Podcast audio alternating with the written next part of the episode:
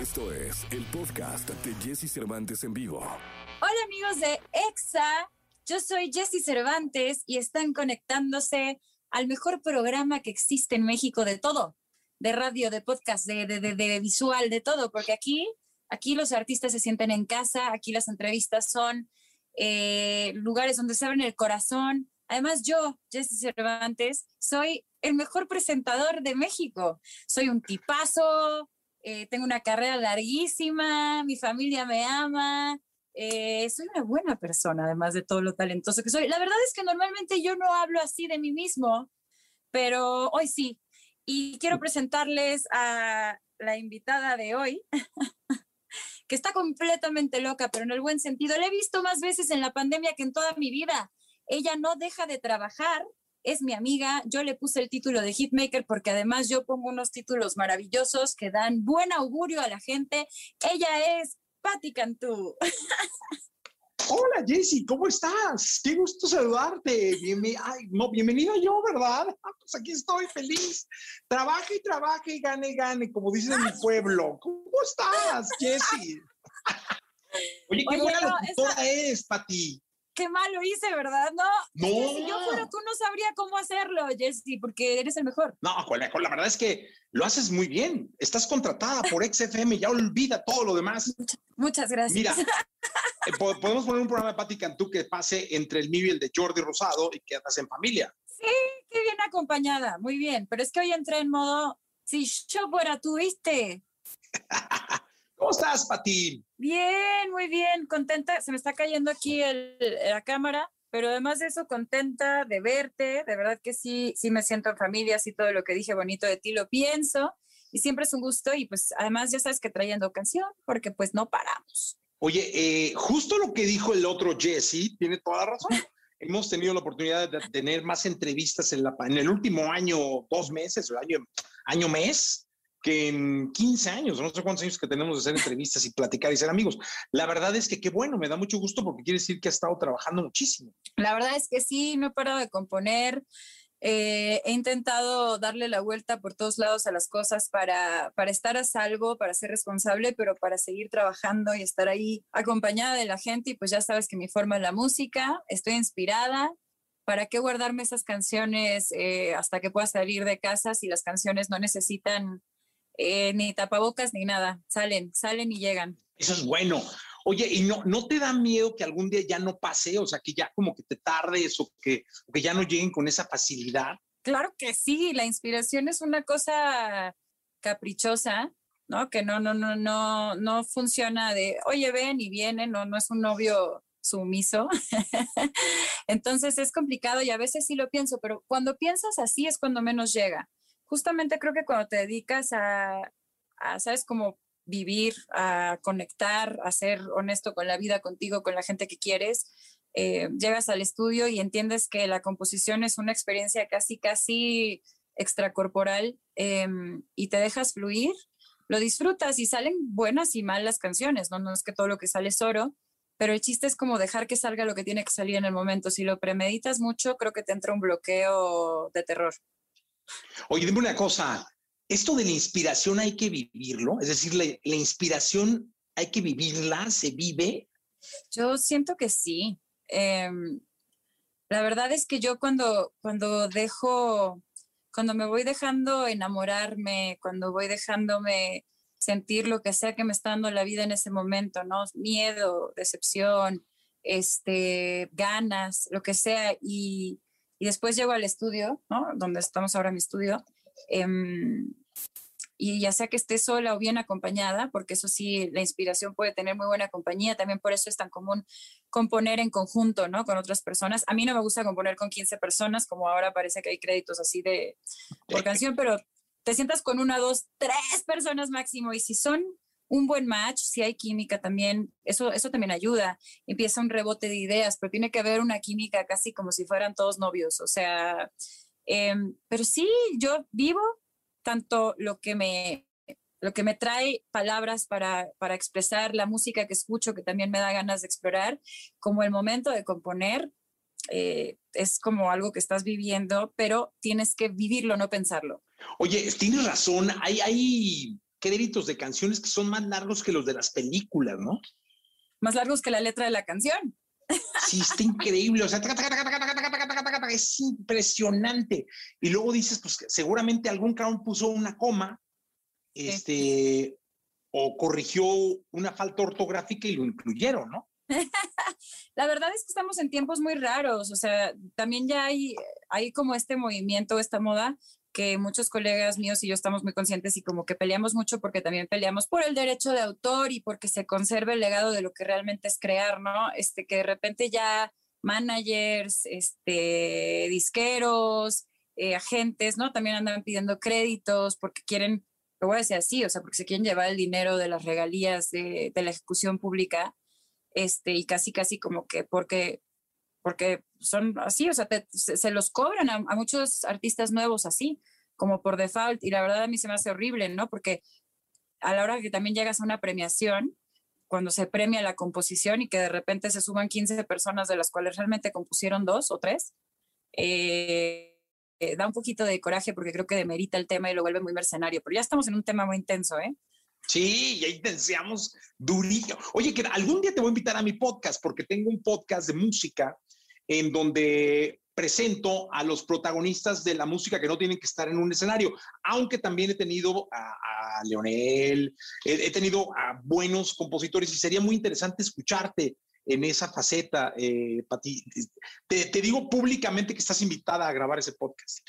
Públicamente te digo que sí cuando quieras. ¡Wow! Va a estar increíble. Pero bueno, ahora el tema o, lo que nos tiene acá es tu, tu nuevo sencillo.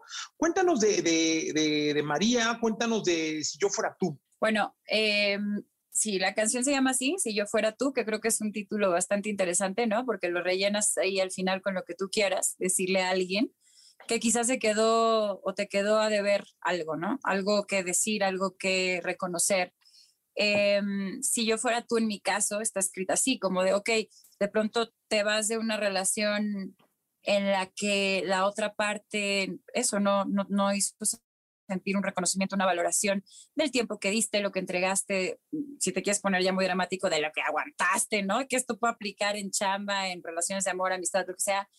Y, y, te quedas. No sé si a otra gente le pase, yo creo que sí, por lo que estoy viendo con la rola, pero a mí sí me pasa que cuando, cuando me hacen eso me voy como sí, sí, sí, sí me trabo, o sea, sí me quedo días de repente así como de, ¿qué onda? ¿Por qué no me dijo? ¿Pero qué estaba pensando? ¿Pero por qué no vio esto? ¿Pero por qué? Entonces, de alguna forma, como que dije, basta, ¿por qué no hacer una canción eh, donde tú puedas poner todas las palabras que la otra persona, que te hubiera gustado escuchar de esa persona?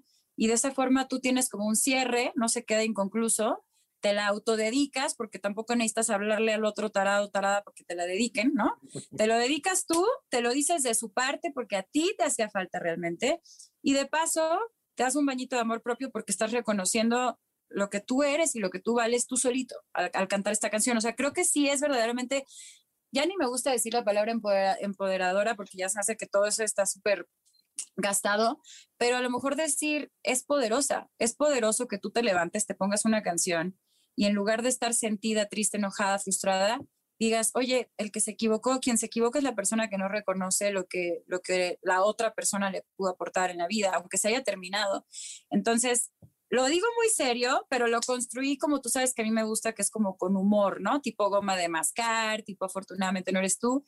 Y que creo que eso a veces ayuda a que te tomes la pastilla como más fácil porque está como cubierta en dulce, ¿no? Entonces te ríes, aceptas que no estuvo como tú hubieras querido, te dices lo que querías oír, te ríes porque te lo estás teniendo que decir tú, pero te la crees. Y, para mí era importante hacer eh, esta canción en un proceso personal mío, que ya todo el mundo sabe, México y el planeta, por después de mi entrevista con Jordi, pero, pero también me gustó mucho la oportunidad de hacerlo con María Becerra, porque María es, eh, además de que es la artista, en este momento es la artista número uno de Argentina, es, es una niña, porque es, es, chiquita, pero es una chava eh, súper talentosa, compone, o sea, la, inspiración la trae ahorita así mm, que se le desborda, hace melodías súper interesantes, escribe rapidísimo, canta de una forma muy particular, es una líder de opinión eh, que creo que está haciendo mucha influencia en la música también, eh, no nada más en Argentina, sino la escena es muy relevante.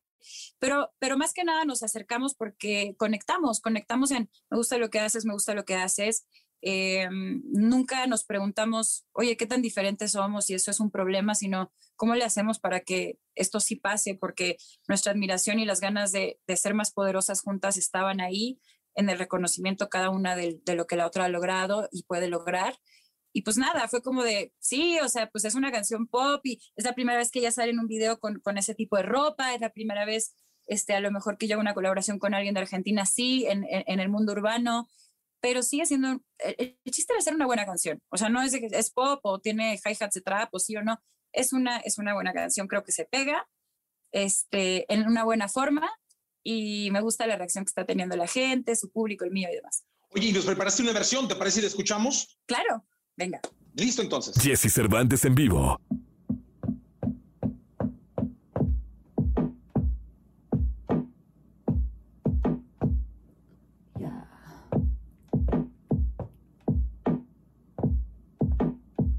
Después de pensarlo tanto, no sé cuál sea tu problema.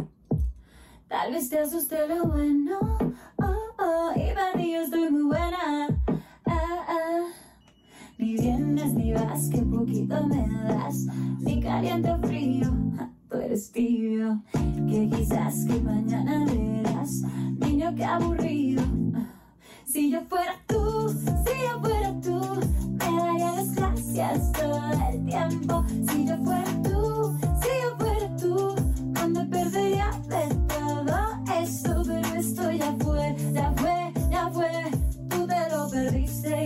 me salvé.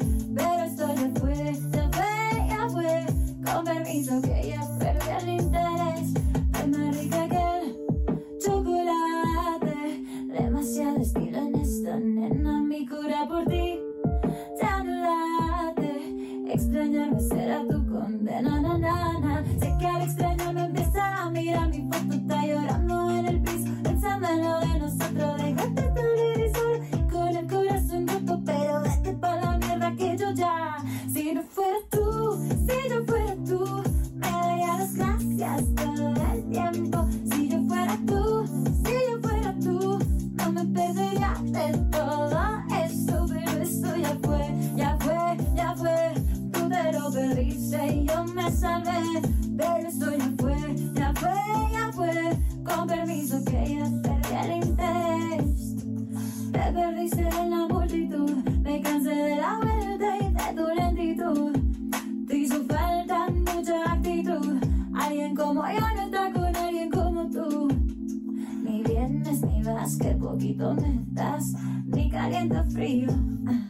Si yo fuera tú, si yo fuera tú, me daría las gracias todo el tiempo. Si yo fuera tú, si yo fuera tú, no me perdería de todo esto. Estoy más rica que el chocolate.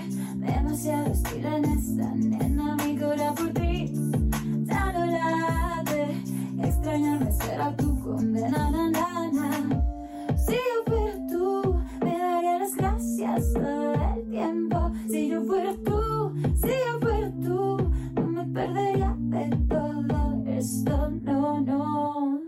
Bien, acá continuamos. Pati Cantú con nosotros iniciando semana.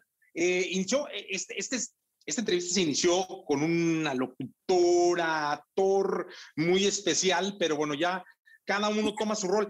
Comentabas de ese baño de amor propio. Creo que es un baño muy necesario para nuestra sociedad hoy en día, ¿no? Sí, la verdad es que es un mensaje que creo que, que no cansa y por el contrario es importante que reforcemos eh, quererte a ti tal y como eres, la autoaceptación, el, este, creo que, que, es una herramienta de muchísima fortaleza para poder salir al mundo sin disculparte de tus virtudes, tus defectos, para lograr tus sueños, para que, sabes, no sea tan dependiente como ha sido por tanto tiempo en la sociedad de la opinión de los demás, eh, el ego, el ánimo y las posibilidades de cualquier otra persona, que, que tus posibilidades, que tu potencial esté completamente en tus manos y tu capacidad de ser feliz también. Entonces, sí lo creo. Eh, y además con tantos movimientos que hay, ¿no? En pro de movimientos de equidad, de igualdad este, de la mujer y de muchas otras eh, ramas, pues creo que esto es, un, es una herramienta clave. Por eso Oye, lo pongo en la música. Sí, qué bueno. Cada vez huele más a la posibilidad de subirte a un escenario con gente. Cada vez se siente que puede ser en Estados Unidos, que puede ser en España. Tú tienes la oportunidad de no solamente tener que esperar a que fuera en México, sino que puedes viajar a, a, a otras partes y presentarte en otras partes del mundo.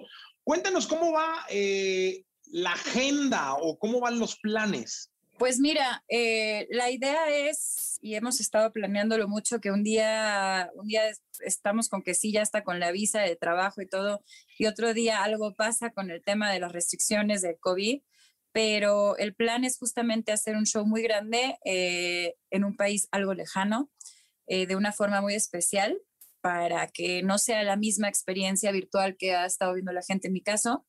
Em, y eso si sucede, va a estar sucediendo pues ya en mayo entonces, estén muy pendientes. Yo creo que sí va a pasar, esa es la verdad. Y bueno, pasa, pasando eso, que digo, si va a ser fuera de México, me encantaría pensar que, que ya, ¿no? Con todas las cosas de PCR y demás que se están empezando a retomar los shows presenciales, también me pueda tocar en este año hacer algo en México, algo en España, algo en Argentina, algo en Perú, eh, algo en Guatemala, algo en Costa Rica. Ya sé, estoy pidiendo mucho, pero bueno, lo que se vaya pudiendo, ahí voy a estar, extraño mucho a la gente. Oye, no, estás pidiendo lo justo porque has trabajado muchísimo, eh, tanto que en cualquier cantidad de países te quieren y eso es producto de muchísimo esfuerzo. Ay, gracias.